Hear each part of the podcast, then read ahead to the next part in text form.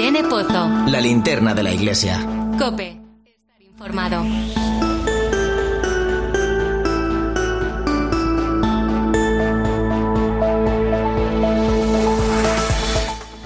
¿Qué tal? ¿Cómo estás? Bienvenido a una nueva temporada de La Linterna de la Iglesia. Arrancamos un nuevo curso y lo hacemos a lo grande con esa entrevista que Carlos Herrera ha realizado al Papa Francisco. Una entrevista que pone sobre la mesa temas de mucho calado. Si hay algo que me ha gustado especialmente es la humanidad que se desprende de cada una de las palabras del Santo Padre. Es la primera entrevista que concede tras su operación de hace apenas dos meses. Vemos al Papa recuperado. Él mismo cuenta que aunque sigue con tratamiento posoperatorio, ya le han retirado la dieta y hace vida normal. Habla sobre su salud, los rumores de renuncia, la defensa de la vida, la política actual, la nueva constitución de la curia vaticana, China, Afganistán, la cuestión migratoria y hasta nos deja alguna que otra enseñanza. Vos delante de un desengaño tenés dos caminos. O te quedas ahí, esto no va, como dice el tango, o no, me levanto y apuesto de nuevo, ¿no? Y creo que delante de una guerra, delante de una derrota, delante hasta un desengaño propio, delante a un fracaso propio, delante al propio pecado, levantarse, no permanecer caído, ¿no? El Papa está en plena forma, a pocos días de comenzar su viaje a Eslovaquia, previa parada en Budapest, donde va a clausurar el Congreso Eucarístico Internacional. Habrá también de, hablar también en esta entrevista de próximos viajes, Glasgow, Malta, Grecia y Chipre y quizá, quién sabe, una posible visita a Santiago de Compostela. Al presidente de la Junta de Galicia le prometí pensar el asunto, si no lo saqué de una eventual agenda pero eh, mi opción hasta ahora de viaje a Europa son a países chicos. Fui a Estrasburgo, pero no fui a Francia. Estrasburgo eh, fui por la Unión Europea. Y si voy a Santiago, voy a Santiago, pero no a España, ¿no? claro, esas cosas pues mucha culpa de esa entrevista la tiene alguien que le suele acompañar en sus viajes, que siempre le habla y muy bien de nuestro país y a la que el Papa nombra también en algún momento de esa entrevista, nuestra corresponsal en Italia y el Vaticano, Eva Fernández. Una entrevista, la primera en una radio española que ha dado la vuelta al mundo y en la que vamos a poner el foco esta noche en la linterna de la Iglesia, entre otros muchos asuntos de actualidad. Encantada de saludarte, te invito a que me acompañes. Recibe un saludo de quien te habla Irene Pozo en este viernes viernes 3 de septiembre. La linterna de la iglesia. Irene Pozo. Cope, estar informado. Ya sabes, puedes unirte a nosotros también con tus mensajes en redes sociales. Estamos en Religión Cope en Facebook y Twitter, hoy con el hashtag Linterna Iglesia 3S.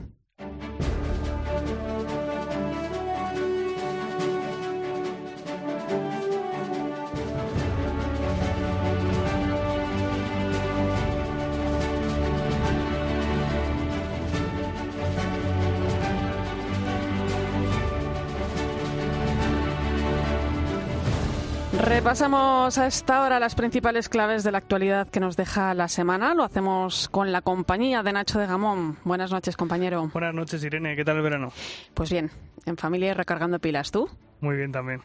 Bueno, pues eh, Nacho, empezamos hablando del segundo encuentro internacional de políticos católicos que se celebra estos días en Madrid. Sí, tenemos aquí en la capital, Irene, a más de 70 políticos de 19 países participando en este encuentro que han convocado la Academia Latinoamericana de Líderes Católicos y la Fundación Konrad Adenauer. Una cita que cuenta con la participación del arzobispo de Madrid, el cardenal Carlos Osoro, y también la del secretario de Estado del Vaticano, el cardenal Pietro Parolín. Atenta a la presentación del encuentro ha estado Celia Hernández. Y ya nos ha dejado algunas líneas para la reflexión, como han sido las palabras del cardenal Carlos Osoro, arzobispo de Madrid, quien abogaba por derribar barreras y construir puentes. Involucrarse, por otra parte, en la acción política es un deber cristiano. Es un deber de todos nosotros. No podemos jugar a, a Pilatos, a lavarme las manos, que lo arregle otro. Eso no es verdad. La política es una de las formas más altas de caridad que busca el bien común estar presentes en la vida política para estar en esa realidad y poder dialogar a pesar de pertenecer a cualquier partido político, porque la finalidad es justamente esa, buscar el bien común. Esos serán también los temas centrales de este encuentro que se celebrará durante todo el fin de semana aquí en la capital. Fíjate, Nacho, recordaba el director general de la Academia Latinoamericana de Líderes Católicos, José Antonio Rosas, algo muy cierto, y es que no se puede construir un discurso de amigos y enemigos, ¿no? ¿Cuánto cambiaría todo si pusiéramos realmente cuestiones como, por ejemplo, la política al servicio del bien común, ¿no? Del bien de los pueblos, ¿no? Como decías, participa en este encuentro el secretario de Estado Vaticano, el cardenal Pietro Parolín, hablará de la cultura de encuentro y amistad cívica en un mundo en crisis, Nacho. Su intervención podrá seguirse online en el canal de YouTube del Arzobispado de Madrid mañana sábado a las diez y media de la mañana. Y precisamente sobre el secretario de Estado del Vaticano hablaba el Papa Francisco en esa entrevista que hacía en Herrera en COPE. Reconocía su valor como diplomático y aseguraba que está muy al tanto de lo que sucede en Afganistán. El nivel diplomático del secretario de Estado es muy alto. Realmente el cardenal Parolín es el mejor diplomático que yo he conocido, ¿no? Diplomático que suma, no de esos que restan, que siempre buscan un hombre de acuerdo y estoy seguro que está ayudando, al menos ofreciéndose. Pues una entrevista en la que Carlos Herrera hacía al Papa Francisco que ha tenido gran repercusión a nivel mundial y también han sido muchas las voces que hemos escuchado estos días, voces importantes como la del presidente de la Conferencia Episcopal Española, el cardenal Juan José Omella, que pasaba por los micrófonos de la linterna. Tras la histórica entrevista en la linterna contactaron con un gran conocedor del Papa para que analizara sus palabras. Para el cardenal Omella, Francisco se presentó ante Herrera con total naturalidad, como él le conoce, y también destacó el hecho de que esté al tanto de lo que pasa en el mundo, como lo estaría un cura de pueblo de lo que pasa en su parroquia. Es como ese cura de pueblo y, y, ciertamente el cura de un pueblo o de una parroquia conoce, si es verdadero pastor, conoce a la gente, lo saluda, conoce su historia, cómo está al corriente de todo. Es un papa que escucha, con lo cual tiene de verdad una impresión eh, muy global de todo lo que sucede en el mundo, sí. Y hablando de la buena política y del arte de gobernar, el arzobispo de Barcelona también señaló el ejemplo que nos da el Papa. No quiere ser un gobernante solitario. ¿Por qué? Porque quiere caminar con todos y buscar la solución con todos. A mí me parece que esa actitud es muy buena, es porque en el fondo todos tenemos un poquito el corazón o las entrañas un poco de ser dictadores. Y eso sirve también para la política. Yo creo que hay que saber gobernar escuchando también a la oposición bueno, pues seguiremos hablando en los próximos minutos de esa entrevista. Más cosas, Nacho. Estamos ya en el tiempo de la creación. Comenzaba esta semana, el miércoles pasado, 1 de septiembre, con la Jornada Mundial de Oración por el Cuidado de la Creación, un tiempo que se extiende hasta el próximo 4 de octubre, festividad de San Francisco de Asís, patrono de la ecología. La Iglesia en España también se ha sumado a la celebración de este tiempo de la creación con numerosas iniciativas en diócesis, parroquias, movimientos y comunidades religiosas. Los obispos han publicado un mensaje titulado Una casa para todos, renovando loicos de Dios. En él recuerdan la importancia de este tiempo en el que las comunidades cristianas de todo el mundo se unen en la renovación de su fe en Dios Creador, en la oración compartida y en una especial implicación en diversas tareas en defensa de la casa común. Esperemos que sirva para tener un poquito más presente la necesidad de cuidar la casa, eh, la casa común. Luego te contaré una historia sobre este tema. Y vamos con los jóvenes que este domingo se convierten en protagonistas de algo importante. Y es que la Cruz de los Jóvenes, símbolo de la JMJ por excelencia, llegará el próximo domingo a España, concretamente a la parroquia María Auxiliadora en Fuentes de Oñoro, en la diócesis de Ciudad Rodrigo. Desde allí comenzará una peregrinación por las diócesis españolas para fomentar la participación de los jóvenes en la próxima JMJ de Lisboa en el verano de 2023. La cruz concluirá su paso por España el próximo 29 de octubre en Ayamonte, diócesis de Huelva, cruzando la frontera para entrar en Portugal. Hay que recordar que la Jornada Mundial de la Juventud tiene dos símbolos, la cruz y el icono de Nuestra Señora Salus Populi Romani, la Virgen protectora del pueblo romano, y son símbolos que peregrinan meses antes por las diócesis del país que, que organiza la JMJ para acompañar a los jóvenes en ese camino de preparación, pero en esta ocasión la organización ha decidido ampliar su recorrido por las diócesis españolas para animar especialmente a los jóvenes a prepararse a participar en la JMJ Lisboa 2023. No queda nada. Nacho de Gamón, gracias. A ti, Irene, hasta luego.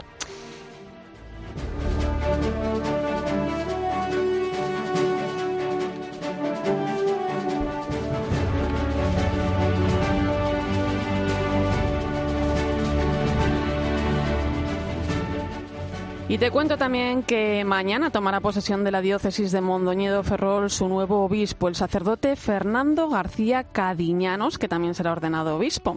Él hasta ahora vicario general de la archidiócesis de Burgos ocupa su nuevo puesto después de que el pasado 1 de julio el Papa Francisco diera a conocer su nombramiento. De esta manera, García Cadiñanos ocupará la sede que el pasado año, en diciembre, dejó vacante el actual obispo de León, Monseñor Luis Ángel de las Heras. La ceremonia que será transmitida por tres mañana sábado, a partir de las 11, estará presidida por el arzobispo de Santiago de Compostela, Monseñor Julián Barrio, y estará concelebrada por el arzobispo de Burgos, Monseñor Mario Iceta, y por el nuncio apostólico en España, Monseñor Bernardito Auza.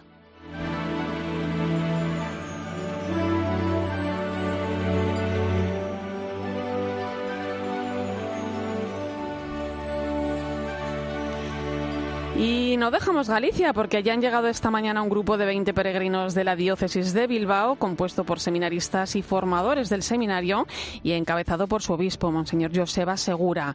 Durante cinco días han caminado una media de entre 20 y 25 kilómetros diarios, desde Oporriño, en Pontevedra, hasta llegar a Santiago. Una oportunidad para conocerse mejor, como explicaba Monseñor Segura. Un saludo para todos los oyentes de la copia aquí en Santiago. Acabamos de llegar esta mañana y bueno, hemos llegado algunos con unas ampollitas, otros en mejores condiciones, pero desde luego todos muy contentos de haber hecho este camino, de haber compartido, de habernos conocido, especialmente para mí, obispo de Bilbao, que no conocía a la gente del seminario, ha sido una experiencia muy bella y una oportunidad también de charlar con unos y con otros y poder compartir o empezar a compartir muchas cosas con ellos.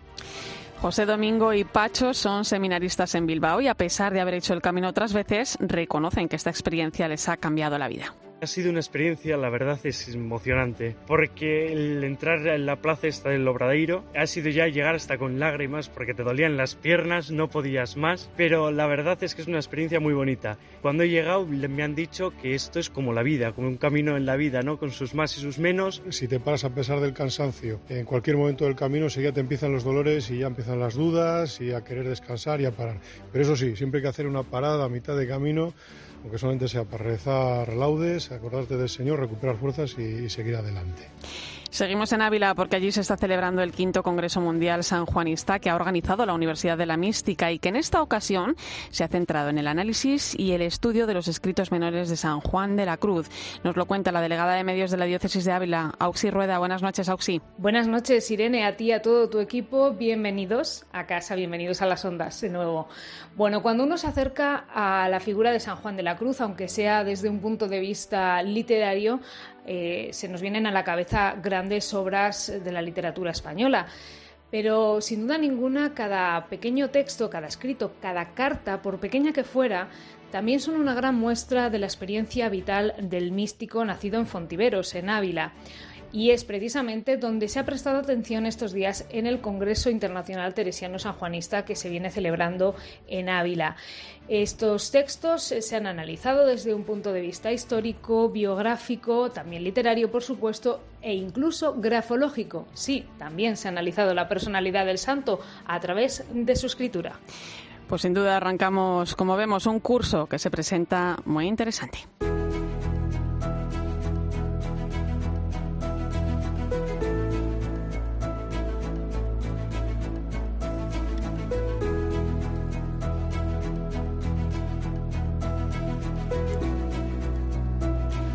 Hace unas semanas la Conferencia Episcopal Española publicaba un documento bajo el título Fieles al envío misionero con orientaciones y líneas de trabajo a seguir en los próximos años 2021-2025. Comienza un nuevo curso pastoral en el que la Iglesia es consciente del cambio que se está dando en la sociedad y quiere acercarse más aún a la realidad social y eclesial que vivimos. Voy a saludar al secretario general de la Conferencia Episcopal Española, obispo auxiliar de Valladolid, Monseñor Luis Argüello. Buenas noches. Buenas noches, Irene.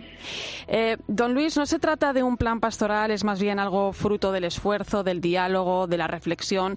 ¿Por dónde pasan esas líneas, esas orientaciones que la Iglesia quiere seguir en, en los próximos años? ¿En qué se basan? Sí, el fruto de un diálogo mantenido a lo largo de varias asambleas plenarias por los obispos de la Conferencia Episcopal Española quiere acoger un mandato permanente del Señor, dice anunciar el Evangelio, pero esta llamada y este envío pues se ha transformado para nosotros en una pregunta, cómo evangelizar en la sociedad actual, ¿no? Cómo alentarnos, animarnos a un camino de discernimiento compartido de todo el pueblo de Dios para descubrir lo que Dios quiere de nosotros en esta hora. ¿no? Entonces, desde ahí hemos dialogado, ofrecemos ya algunas pistas y afortunadamente para nosotros en este diálogo que ya llamaba en las propias orientaciones a un ejercicio de sinodalidad y de discernimiento, el propio Papa Francisco nos acaba de convocar a un itinerario sinodal, a expresar lo que la Iglesia es como pueblo en camino y que se abre a la acción del Espíritu para saber cómo evangelizar en este momento de la historia y a esta sociedad concreta de la que formamos parte. Eh, estamos observando, bueno, una sociedad cambiante, cada vez más desconfiada, que huye en cierto modo eh, de comprometerse con las cosas, ¿no? Quizá a raíz de lo vivido con la pandemia, pues se puede haber acentuado esta sensación, ¿no? Y donde el mensaje del Evangelio o el reconocerse cristiano a veces choca, ¿no?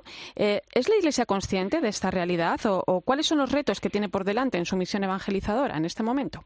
Sí, para nosotros eh, sirven como textos luminosos en este tiempo eh, dos documentos del Papa Francisco, Evangelii Gaudium, que nos invita a la salida misionera, al anuncio de lo central del Evangelio del Señor y a darle también una dimensión social a ese anuncio, y luego la carta Gaudete et Exultate, en el que precisamente el Papa Francisco invita a una vida a contracorriente.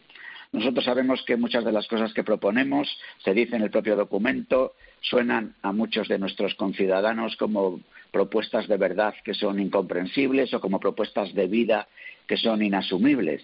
Pero por otra parte tenemos la experiencia de a cuánta gente creer en Dios le hace bien y haberse encontrado con Jesucristo transforma su vida y experimentar su misericordia le llena de alegría y supone también esperanza. Y nosotros pensamos que ofrecer alegría y esperanza es algo muy importante en el momento que vive nuestra sociedad, la sociedad española y podríamos decir prácticamente la sociedad occidental, el, mundo entero. Y por ahí queremos movernos, descubriendo algunos puntos de especial llamada. Nosotros hablamos de una sociedad desvinculada, de una sociedad en la que crece la desconfianza y también el enfrentamiento, a veces el enfrentamiento como estrategia. Y creemos que una raíz profunda de todo esto es el haber dejado de contar con Dios o de vivir como si Dios no existiera, incluso nosotros los propios católicos. De ahí la importancia de proponer la alegría del Evangelio. Eh, decía usted antes que el Papa nos llama a un camino de sinodalidad donde todos seamos corresponsables de esa misión de la Iglesia, no solo sacerdotes u obispos, también laicos, las familias, los jóvenes. Eh, ¿Cree que hace falta más compromiso por parte de todos?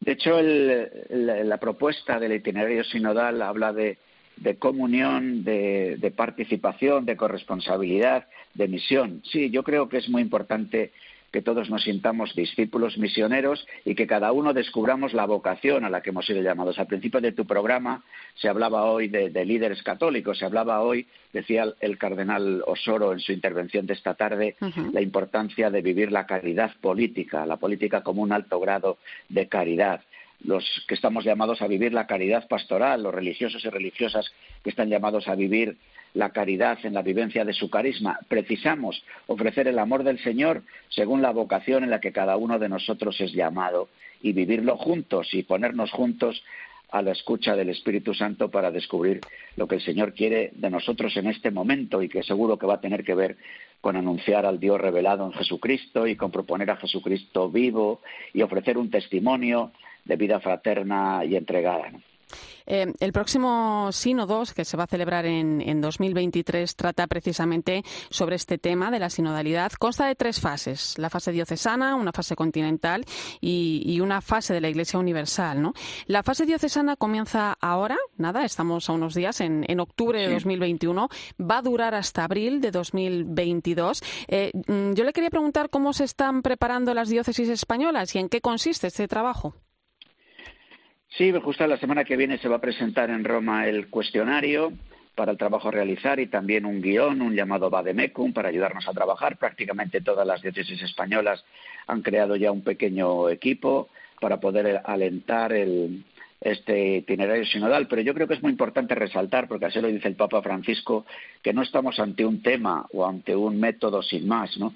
sino ante caer en la cuenta de lo que es la Iglesia, que es un pueblo en camino, un sínodo, y que es también una propuesta de espiritualidad. Lo que vamos a vivir en la fase local en estos meses, que pueden parecer, y lo son muy pocos meses, en realidad quiere ser como un ensayo para verdaderamente vivir como sínodo, como pueblo de Dios en camino, que ante las novedades extraordinarias de la época en la que vivimos, precisa abrirse a la acción del Señor y caminar. El Papa no nos plantea esto como un tema, como una carpeta que se abre, se cierra y después a otra cosa, sino como un verdadero estilo, como una manera de ser y vivir la Iglesia en este momento, ¿no? Como el fruto maduro de lo que el, Pentecostés del Vaticano II nos propuso vivir.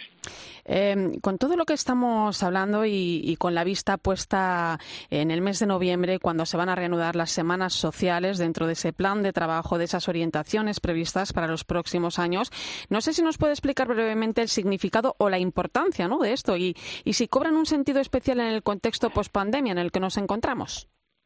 Sin duda ninguna, las semanas sociales es eh, una propuesta que vive la Iglesia hace tiempo, no solo en España, sino en otros lugares del mundo. Por ejemplo, las que se celebran en Italia son de una importancia extraordinaria. Nosotros aquí, después del Congreso de Laicos, no olvidemos que vamos haciendo camino y que justo antes de comenzar la pandemia, en febrero del, del 2020, vivimos el espléndido Congreso de Laicos, en el que se hablaba de presencia misionera en la vida pública.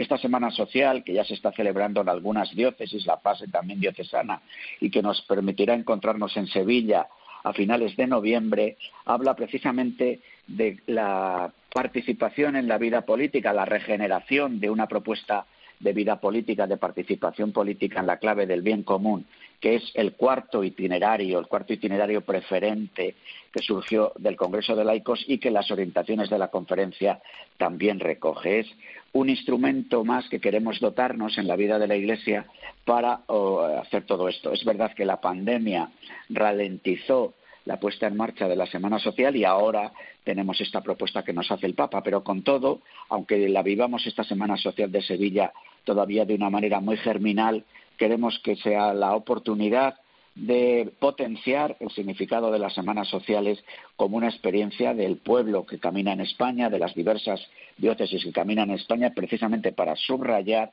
la importancia de la dimensión social de la fe, de la dimensión social del querigma de la que tanto habla el Papa Francisco. Eh, Monseñor, hay otros temas importantes, como por ejemplo la familia. Estamos viviendo el año de la familia en ese quinto aniversario de Amoris eh, que va a finalizar en junio de 2022, va, coincide con ese encuentro mundial de las familias que se va a celebrar en Roma. Eh, ¿Por dónde pasan los desafíos de la Iglesia aquí en España respecto a la familia cristiana? Precisamente en el capítulo de estas orientaciones de las que hemos comenzado hablando, en el que los obispos realizan una mirada a los desafíos misioneros, decimos, de este tramo del cambio de época, dedican una atención especial a la familia y titulan ese apartado diciendo la transformación de la familia es consecuencia y causa de la aceleración del cambio y su repercusión en la transmisión de la fe vemos que hay un giro en la comprensión misma de la persona, en la comprensión de la familia y, lógicamente, en lo que es la familia de familias, la organización de la propia vida social. ¿no? Por eso nos parece de una importancia extraordinaria el promover la vocación al matrimonio, al matrimonio que funda la posibilidad de una familia, una familia que no se cierra sobre sí, que supone una comprensión de la persona y una determinada manera de situarse en la sociedad. Nos parece decisiva la importancia de la familia para la transmisión de la fe. La quiebra que estamos experimentando en España, como en otros lugares del mundo, en la transmisión de la fe, que hace que se produzca este corte tan extraordinario con niños, adolescentes, jóvenes y los más adultos, pues creo que tiene mucho que ver con la propia situación de la familia, la importancia de proponer la belleza de la familia y la alegría del amor, de la que nos habla también el Papa Francisco en Amoris Leticia, y por eso hay una mirada especial en estas orientaciones a la propia situación de la familia, viendo también las causas del capitalismo neoliberal global que redefine la familia como un contrato libre y temporal entre individuos, el giro individualista de la misma comprensión del estado del bienestar o el llamado progresismo cultural que pretende la destrucción de vínculos familiares y comunitarios elementales, desde empoderamiento de individuos o desde el identitarismo de colectivos diversos que pretenden de alguna forma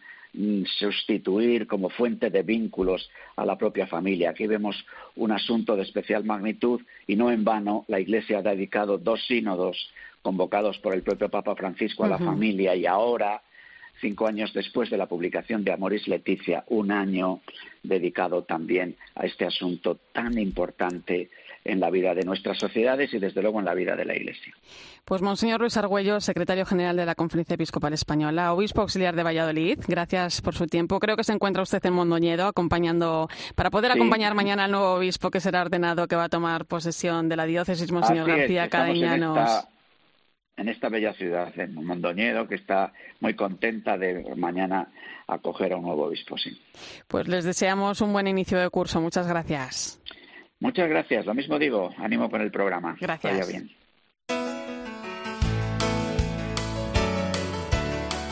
Escuchas la linterna de la iglesia. Con Irene Pozo. Cope, estar informado. Y te voy a contar la historia, una historia maravillosa, la de un sacerdote en Kabul, el padre Giovanni Scalesi, único sacerdote en Kabul, llevaba casi siete años en Afganistán. Es un barnabita que ha concluido una presencia en el país asiático que comenzó hace 100 años a instancias del Papa Pío XI.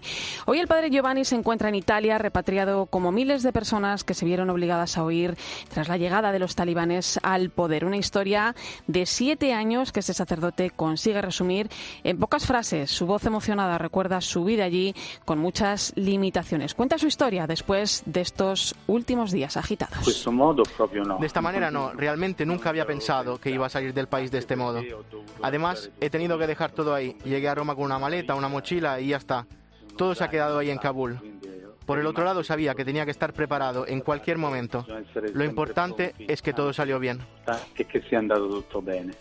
Superior de la misión Sui Yuris en Afganistán ha regresado a Italia con él el personal católico, como las monjas de varias congregaciones que hasta ahora han llevado a cabo su silenciosa pero fructífera labor de servicio y cuidado de los más frágiles. Sí, yo dicho cuando el, me Cuando el embajador me preguntó si quería evacuar con el personal diplomático, le dije que absolutamente no, que no podía irme si las monjas iban a seguir ahí.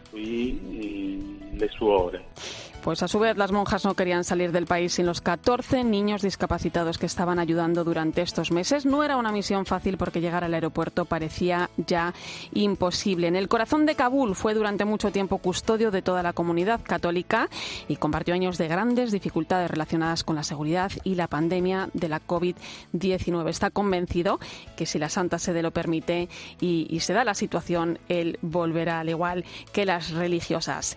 A partir de las 11 vamos vamos a poner el foco en la entrevista que Carlos Herrera ha realizado al Papa Francisco. Nos deja muchos temas sobre la mesa que vamos a analizar.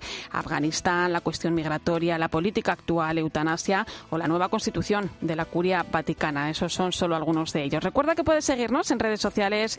Estamos en Religión Cope, en Facebook y Twitter, hoy con el hashtag Linterna Iglesia 3S. Irene Pozo. La linterna de la iglesia. Cope, estar informado. ¿Y tú qué piensas? Escribe a Irene Pozo en Twitter en arroba religión-cope y en nuestro muro de Facebook Religión Cope. La voluntad del Gobierno es abordar una subida inmediata del salario mínimo interprofesional. Les digo, la subida del SMI, pues a lo mejor de unos 15 euros. Y luego de unos 31 en 2022 y otros 31 en 2023. Situar el salario mínimo en 1.030 euros al mes. En COPE, Carlos Herrera es la voz que mejor analiza lo que te rodea. La propuesta del Gobierno ha estado centrada en que fuera un acuerdo para los tres años que quedan de, de legislatura. Y esto recuerda mucho a aquellos mítines de Rodríguez Zapatero para anunciar cada año la subida de pensiones. Luego como todos sabemos, tuvo que congelarlas. Pero la vocación propagandística es la misma. Y te cuenta todo lo que necesitas saber, de lunes a viernes, de 6 a 1 del mediodía, en Herrera en Cope. Escuchas la linterna de la iglesia. Y recuerda, la mejor experiencia y el mejor sonido solo los encuentras en cope.es y en la aplicación móvil. Descárgatela. Cuando estamos activos nos sentimos bien. Cuando además nos sentimos cómodos, estamos aún mejor. Este otoño-invierno, déjate seducir por la comodidad absoluta de la nueva colección de Fluchos. Belleza, nuevos diseños, colorido, calidad española, para que te sientas cómodo con lo que eres. Fluchos, comodidad absoluta. Movistar Prosegur Alarmas presenta una alarma que no es solo una alarma. ¿Y si se me olvida conectarla? Te avisa, es una alarma inteligente. Y también te dan asistencia inmediata y llaman por ti a la policía. ¿Y todo esto? ¿Por cuánto? Ahora por solo 9,90 euros durante tres meses contratándola antes del 30 de septiembre. Consulta condiciones en tiendas Movistar o llamando al 900 200 730.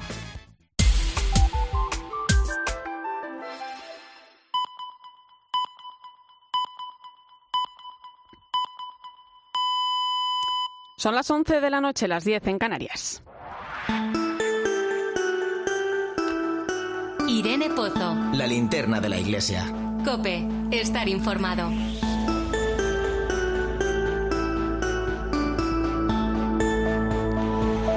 Es viernes 3 de septiembre y a esta hora nos vamos. No vamos a perder la costumbre maravillosa de viajar hasta el Vaticano. Ángeles Conde, buenas noches. Muy buenas noches, Irene. Ángeles, el tema de la semana no puede ser otro que esa entrevista al Papa realizada por Carlos Herrera. Mucha culpa de ello tiene nuestra querida y habitual corresponsal Eva Fernández. Eh, es una entrevista que nos deja muchos temas sobre la mesa que enseguida vamos a tener la oportunidad de analizar, pero eh, yo te quiero preguntar por la repercusión que ha tenido allí en el Vaticano, en Roma, en Italia, eh, todo esto. Eh, sí, mira, eh, por ejemplo, si hablamos del Vaticano, lo que es estrictamente el Vaticano, eh, de puertas hacia adentro es verdad que en los dicasterios, en estos ministerios vaticanos, se ha comentado, lo sabemos de buena tinta. Ha gustado, por ejemplo, mucho la explicación que dio el Papa Carlos Herrera sobre el motu propio sobre el rito tridentino, que fue muy aclaratorio y lo ha agradecido mucha gente. Si hablamos de los medios de comunicación vaticanos, fíjate, por ejemplo, hoy Observatorio Romano todavía mencionaba la entrevista, hoy viernes, haciendo referencia a la respuesta que dio el Papa a Carlos Herrera sobre su abuela, su querida abuela Rosa. Es verdad que desde el lunes los medios italianos, ya no solo hablamos de los vaticanos, de los generalistas, han llevado, como se desgranaban píldoras, han llevado eh, pues estos detalles de la entrevista de Carlos Herrera al Papa, por ejemplo, Corriere de la Sera, le llamó mucho la atención la historia que decía, que contaba el Papa, de que un enfermero le había salvado la vida. Pues Corriere de la Sera le hizo un perfil a este enfermero italiano. Después ya cuando se publicó la entrevista, pues ya fue el no va más, el miércoles todos los medios, las televisiones, los canales 24 horas, eh, con 24, Rai News 24 horas, y van sobre todo también mucho por el tema de eh, la declaración del Papa sobre Afganistán, lo que dijo sobre, eh, bueno, pues esta crisis de Afganistán, también hablaban sobre el proceso de Bechu, sobre el estado de salud del Papa Francisco, y algunos periódicos al día siguiente lo llevaban todos, por supuesto, algunos con temas un poco peregrinos, por ejemplo, el Mensajero, que es el diario de Roma, pues celebraba a bombo y platillo que fuera el Papa Francisco quien hubiera dicho que era el único diario ¿no? que, que leía, pues esto lo llevaban mucho a bombo y platillo. Pero también lo que ha llamado mucho la atención, y esto también ha sido un titular súper destacado, es esa contundente contundencia del Papa Francisco al afirmar que no había pensado ni por un minuto en dimitir. Y es que los medios italianos, algunos pseudomedios, también hay que decirlo, habían insistido mucho en este rumor de que el Papa Francisco iba a dimitir, iba a renunciar por el simple hecho de que está por hacer 85 años y Benedicto XVI renunció con 85 años y Juan Pablo II falleció con 85 años. Bueno, pues esta, este número redondo ya eh, hizo saltar todas las especulaciones de agosto. El Papa eh, eh, nada que ver. El Papa nada ya más lejos de la realidad, pensado, eso es, en renunciar ni, en un, ni, por un segundo. Vamos a, vamos a escucharlo. De eso me enteré mucho después, mucho después, algunos días después, que había así una cosa que yo renunciaba, ¿no? Siempre que un papa está enfermo, corre brisa o huracán de conclave. Ángeles, tenemos papá para rato, ¿eh? ¿Cómo le has visto? Pues fíjate qué respuesta tan, tan perfecta, tan concisa, tan precisa, ¿no? Esto de huracán o viento, brisa, de conclave, lo ha dicho. El Papa yo lo vi con mucha energía, con muchas ganas de hablar, que eso se agradece mucho, ¿no? Nosotros los periodistas cuando tenemos un entrevistado que quiera hablar lo agradecemos muchísimo y sobre todo con muchos planes, nada que ver, ¿no? Para de, con, de esto con una persona que piensa en renunciar o dimitir o abandonar su puesto, ¿no? Con, con planes de futuro, con, con mucha clarividencia sobre lo que está sucediendo en el mundo. Es una entrevista redonda. Pues esta semana también hemos conocido el vídeo del Papa con sus intenciones de oración para este mes de septiembre. Habla de tomar decisiones valientes a favor de un estilo de vida sobrio y ecosostenible, muy apropiado para este tiempo de la creación que comenzaba el 1 de septiembre. Fíjate, el Papa trabajando, ¿no? Decimos de que se está recuperando de una operación, pero él sigue con su agenda y sigue trabajando. Pues bien, sí, nos ha dado este vídeo que es la intención mensual de oración en el que nos pide que tengamos eso, que seamos, que seamos más respetuosos con el medio ambiente. Nos pide que reflexionemos sobre si la forma de alimentarnos, de consumir, de desplazarnos, cómo usamos el agua, la energía, los plásticos y los bienes materiales, pues son o no perjudiciales para la Tierra. Todo forma parte de esta iniciativa que comentabas tiempo de la creación, que empezó el 1 de septiembre y termina el 4 de octubre, la fiesta de San Francisco de Asís. Pues muchas gracias, Ángeles. Un placer hablar contigo. Un fuerte abrazo y, y hasta la próxima. Igualmente, un abrazo grande. Yo me voy a quedar aquí, en este tiempo de la creación, porque la Iglesia nos invita a ser más conscientes del cuidado de la casa común, del cuidado del planeta. Tenemos que preguntarnos, ¿qué puedo hacer yo para ayudar en esa tarea? Es algo que nos implica también a cada uno de nosotros y en la linterna de la Iglesia hemos visitado un proyecto que bien sirve de ejemplo. Celia Hernández.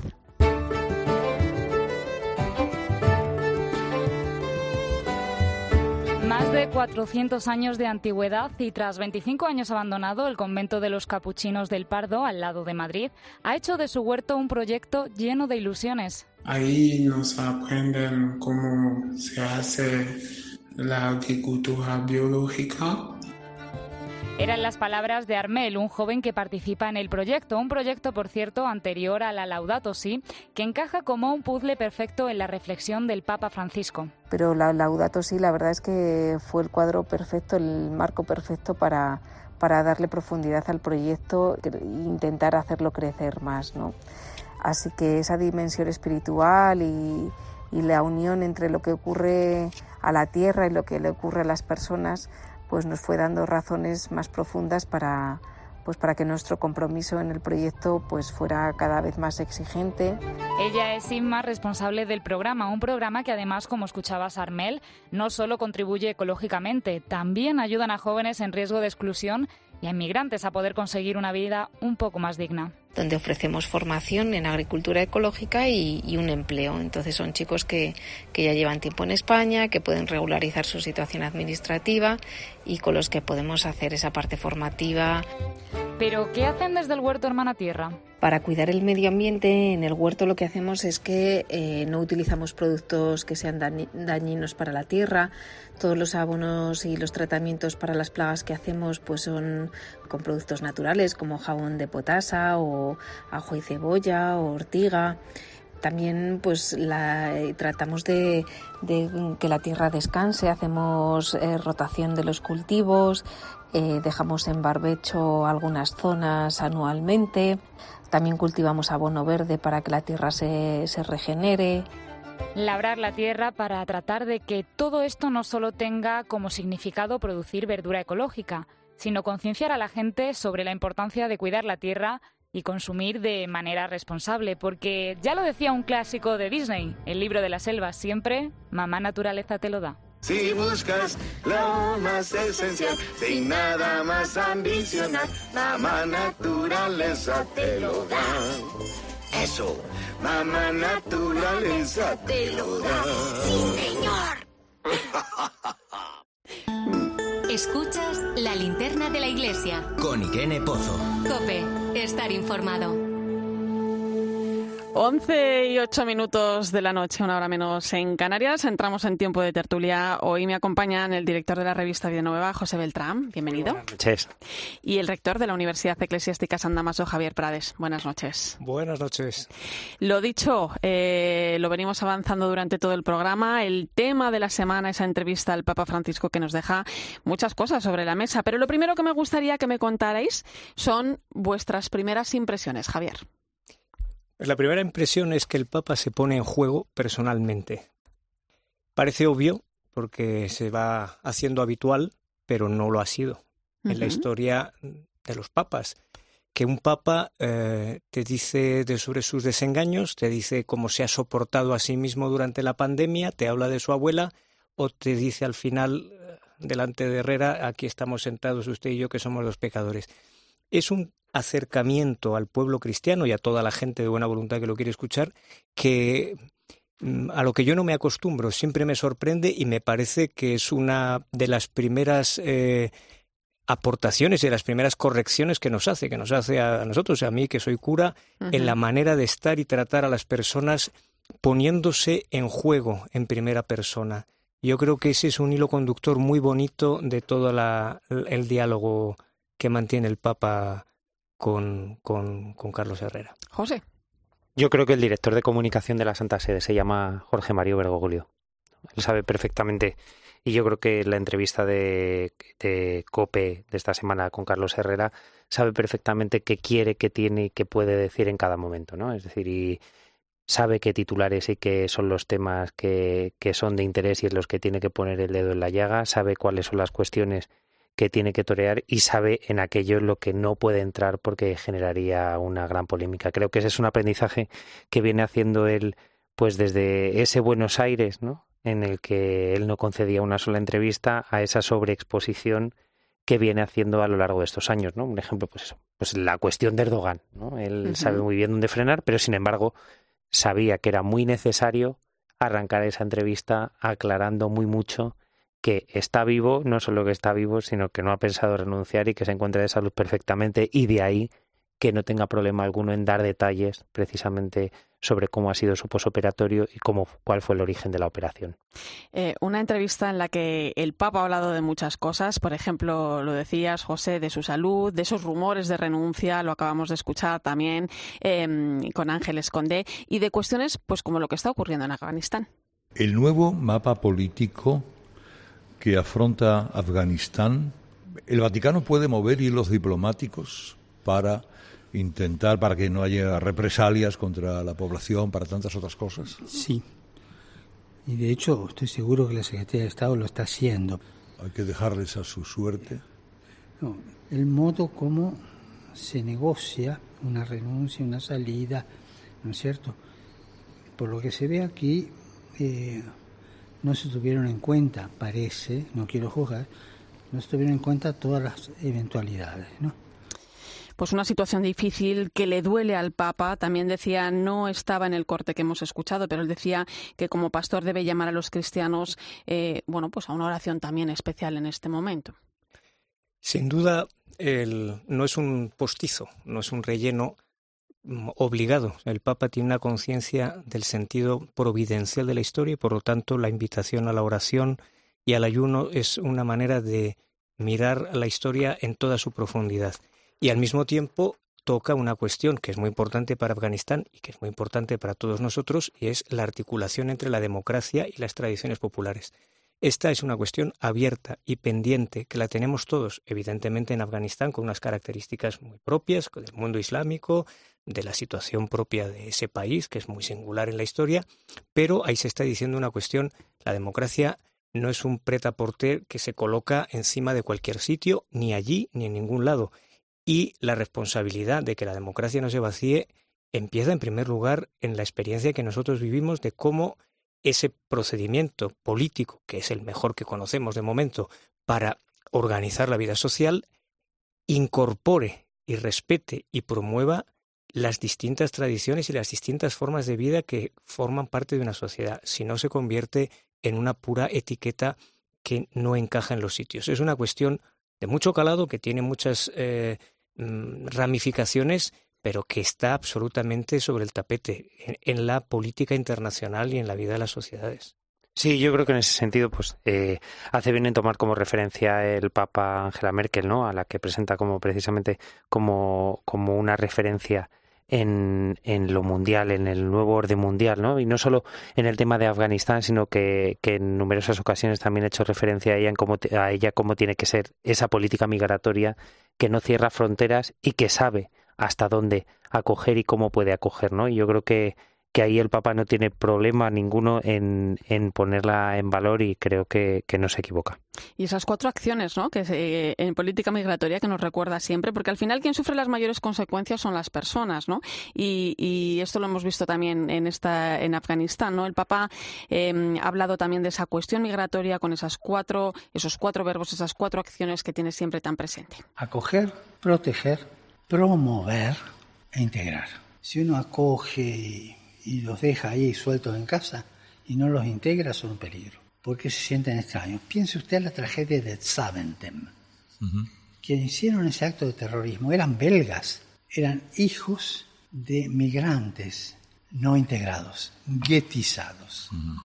No es que el Papa solo tenga presente la integración, ¿eh? que lo estamos escuchando. Al final es un proceso, es un camino el acoger, el proteger, el promover y el integrar.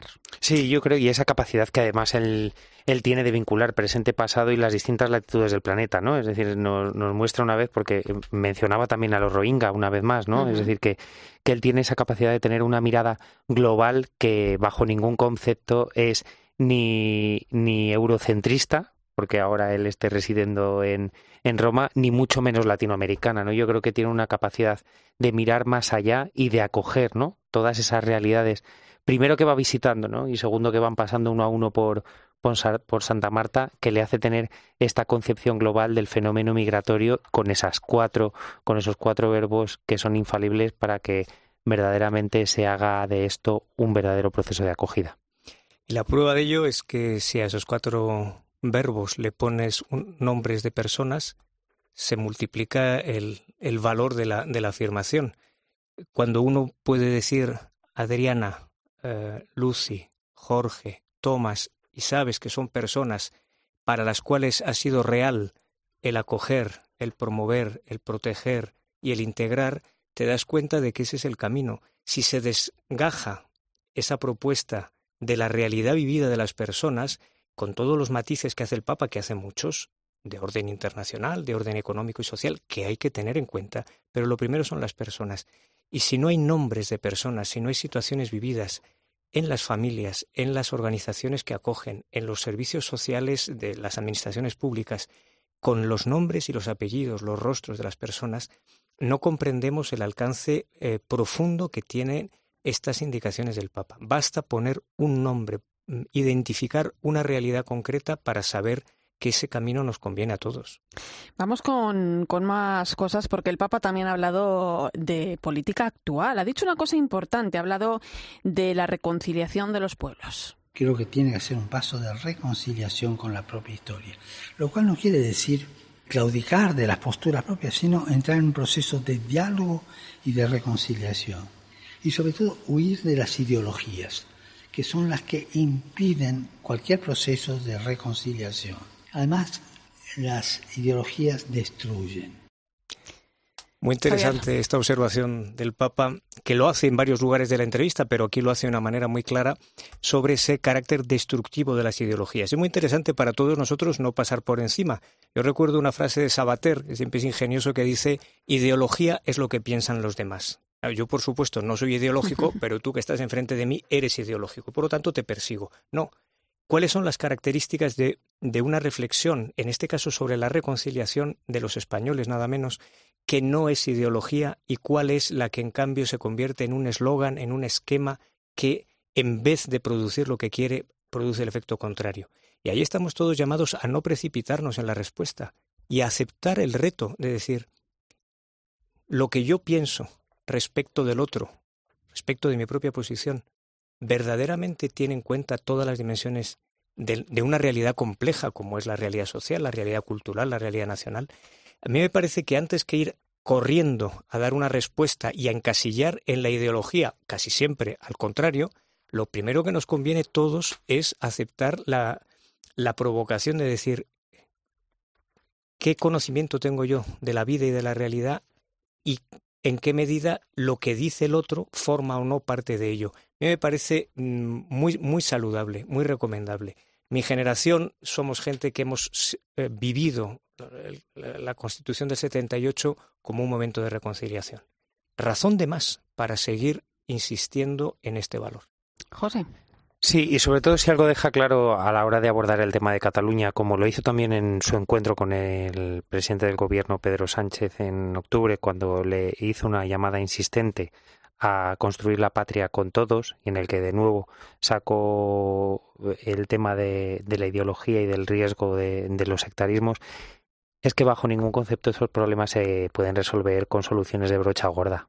¿No? Es decir, y, y, el diálogo cuesta, y el diálogo supone renuncias, y el diálogo supone un paso atrás y, y uno y medio hacia adelante. él habla, de hecho, eh, en general, dice lo más, eh, eh, la clave, ¿no? Lo más clave en este momento en cualquier país que, que, tiene este tipo de problemas es preguntarme si se ha reconciliado ese país con su propia historia. No habla de reconciliación, habla de diálogo y habla precisamente, pues eso, de, de las ideologías. Y, y también dice que, que tiene que hacerse cargo de la reconciliación y ver cómo llevan adelante la historia como hermanos y no como enemigos, ¿no?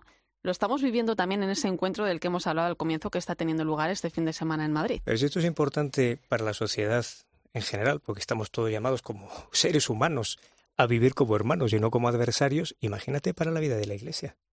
A nosotros no nos podemos dejar fuera de la vida de la Iglesia, fuera de la invitación a participar del reino de Dios, a ninguna persona por ninguna razón porque nadie está excluido de antemano de encontrarse con la vida de la Iglesia y por lo tanto de participar de una manera especialísima en lo que es la fraternidad que propone la vida de la Iglesia eh, por un prejuicio.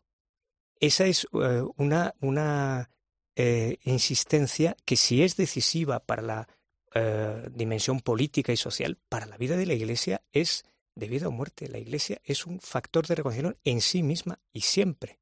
Y si lo ha hecho en el pasado, razón de más para seguirlo haciendo. Y si no lo había hecho, que lo haga. Yo creo que lo ha hecho. Creo que lo ha hecho mucho. Hay que seguir. Bueno, pues avanzamos ahora en clave más de asuntos eclesiales. Se ha referido, por ejemplo, pues a la nueva constitución de la Curia Vaticana que está a punto de ver la luz sin grandes sorpresas. No va a haber nada nuevo. O sea, hay nuevo son pequeñas cositas mm. de ajuste. Se está cocinando a fuego lento de tal manera que tome todo esto. Pero tener en claro que la reforma no va a ser otra cosa que este poner en marcha lo de los cardenales, lo que pedimos en el preconclave, y que se está viendo. José. Y es que el Papa Francisco no ha venido aquí a inventarse nada ni a sacarse una de la manga, ni no, él viene trabajando precisamente en aquello que venían observando los cardenales en esas congregaciones generales y en todo lo que vienen trabajando a lo largo de este tiempo, es decir, es de alguna manera ordenar todas esas pequeñas que son grandes reformas que él iba haciendo en lo que va a ser Predicate Evangelium, ¿no? Es decir, que va a ser esa constitución que sustituye a Pastor Bonus, que está prácticamente elaborada, pero que él tiene que echar el, el último vistazo. Aún así, sé que es un cambio, es decir, él plantea desde ahí que no, pero los pasos dados en este proceso son enormes, es decir, ese cambio de un gran de un gran dicasterio que, que una toda la labor misionera en torno a un único departamento, ¿no? Esa propuesta, ¿no? Que deja caer ahí de que al frente de una de alguno de, de, los dicasterios vaya un laico, ¿no? Es decir, son saltos y saltos más que significativos. Bueno, algunos ya los hemos ido viendo, ¿eh? A mí me llama la atención, justo cuando habla de este tema de la reforma, cómo vuelve a poner en el primer plano algo que casi siempre dejaríamos a un lado, que él dice el problema de la predicación, sostener a la gente en la predicación cristiana. Yo recuerdo en su momento, en el sínodo que se celebró en Madrid, fue un clamor de la gente que se cuide la predicación, porque es el acceso al vivo, a la palabra de Dios que alimenta, que genera y regenera a la gente. Y por lo tanto, eh, de nuevo aquí, yo soy parte implicada en lo que me toca, es una responsabilidad básica y decisiva. Yo me alegro muchísimo de que el Papa ponga esto delante, que no es ninguna eh, medida organizativa ni de estructuras o de organigramas, cosa que él luego critica también, lo cual me alegro, sino, digamos, del, del anuncio, del, del, ponerse en contacto vivo y directo con lo que nos hace vivir a todos, porque es que si no, ¿a dónde vamos? Bueno, y sobre todo porque ya lo dejó claro en Evangelii Gaudium, ¿no? Dejaba claro cómo tenían que ser las humilías y no sé si... Claro. No sé si. Pues no, no, pues te digo yo. bueno, pues muchos otros temas sobre la mesa. Es que esto da para mucho, ¿eh? Ha hablado también de la eutanasia, del aborto, de la cultura del descarte, ha hablado de la lucha contra los abusos a menores, ha hablado de corrupción, ha hablado de China y ha hablado hasta de fútbol, ¿no? Tenemos papa para rato, como se ha demostrado, pero también temas sobre la mesa que van a estar tiempo dando vueltas y sobre los que seguiremos hablando. Un último apunte. Javier. Bueno, yo lo que, mm, vamos, agradezco mucho y vuelvo por, por donde he empezado es el, el, la implicación de la persona en, en, el proponer la verdad. Yo creo que esa es una eh, invitación absolutamente decisiva para todos nosotros tengamos y juguemos el papel que juguemos en la Iglesia. José. Pues yo me quedo con el Bergoglio, que sabe cómo y cuándo decir. Sobran más palabras. Gracias, Javier Prades, José Beltrán, por vuestro análisis esta noche. Eh, nos vamos, como no podía ser, de otra manera, con las voces de nuestros oyentes y sus impresiones sobre la entrevista del Papa.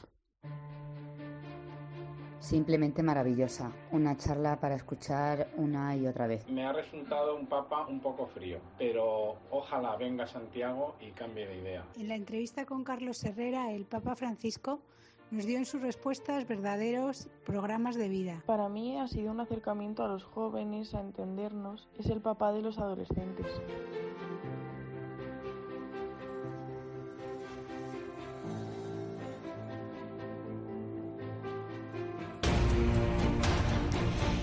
Pues apasionante esa entrevista, apasionante escuchar al Papa, apasionante escuchar también el análisis de esta noche y esa humildad y ese sentido que tiene el Papa del humor, un humor eh, pues que no hace nada daño a nadie, ¿no? Y, que, y que le retrata también esa humildad, el Papa de la humildad, el Papa de la humanidad, el Papa pues como es él, como es Bergoglio.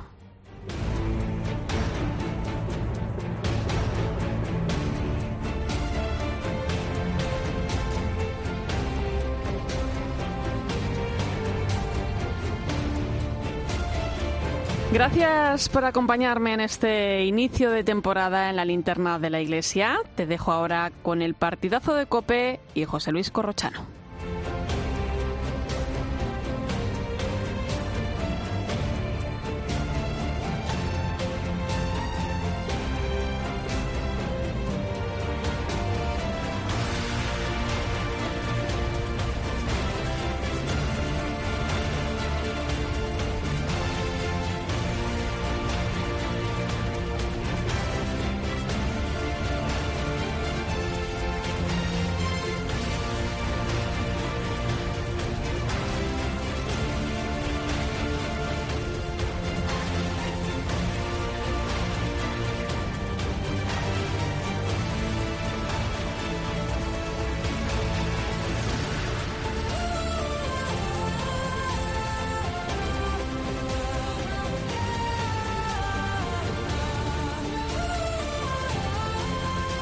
Escuchas la linterna de la iglesia. Con Irene Pozo. Cope, estar informado.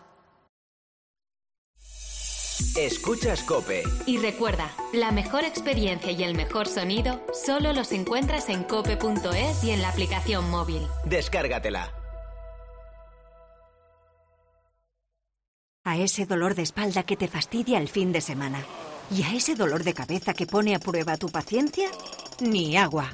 Ibudol es el primer ibuprofeno bebible en formato stick pack para aliviar el dolor rápidamente, con agradable sabor y sin necesidad de agua. Al dolor, ni agua. Ibudol tenía que ser de Kern Pharma. Lea las instrucciones de este medicamento y consulte al farmacéutico. ¿Qué queréis? ¿Pinchos o chuletón? Jolín, papá, ¿podemos desayunar algo que no sea barbacoa? ¿Te cuesta dejar atrás el verano? Alarga esa sensación de verano con hasta un 40% de ahorro en las ofertas de septiembre de Amazon. Sí, lo has oído bien. Un 40% de ahorro. Hasta el 7 de septiembre. Esto no puede ser. Cada día jugamos de una manera distinta. Un día 4-4-2. Otro día 3-4-3. Otro día 5-4-1. Es que no hay una manera de jugar bonito todos los días. Sí que hay. ¿Cuál? Con el cupón diario. Cuando juegas al cupón diario y la paga de la ONCE, colaboras con una gran labor social y ayudas a que miles de personas con discapacidad podamos convertirnos en nuevos campeones. Y campeonas. ONCE. Cuando juegas tú, jugamos todos. Juega responsablemente y solo si eres mayor de edad. Agua y gas cerrados y persianas echadas. Pero lo que de verdad me da seguridad cuando me voy de vacaciones es conectar mi alarma de Securitas Direct. La tranquilidad de saber que pase lo que pase, siempre están cuidando de mi casa para encontrarme todo tal y como lo dejé, no tiene precio. Confía en Securitas Direct, la compañía líder en alarmas que responde en segundos para protegerte frente a robos y ocupaciones. Securitas Direct, expertos en seguridad. Llámanos al 900-666-777 o calcula online en securitasdirect.es. Estoy muy feliz de estar en el equipo, agradezco la confianza del mister, bla bla bla, lo típico. Mejor aprovecho y os cuento el verdadero fichaje estrella de la gama Citroën Pro, el Citroën Berlingo. Llévatelo con hasta 6.000 euros de ventaja, solo hasta fin de mes. Citroën. Financiando con PSA Financial Services, condiciones en citroen.es. En Cope estamos donde estás tú. ¿Qué tal Lola? Buenos Hola, días. buenos días, Carlos. Qué hablar contigo, te superadoro. Me alegra ir todas las mañanas. Te lo súper agradezco.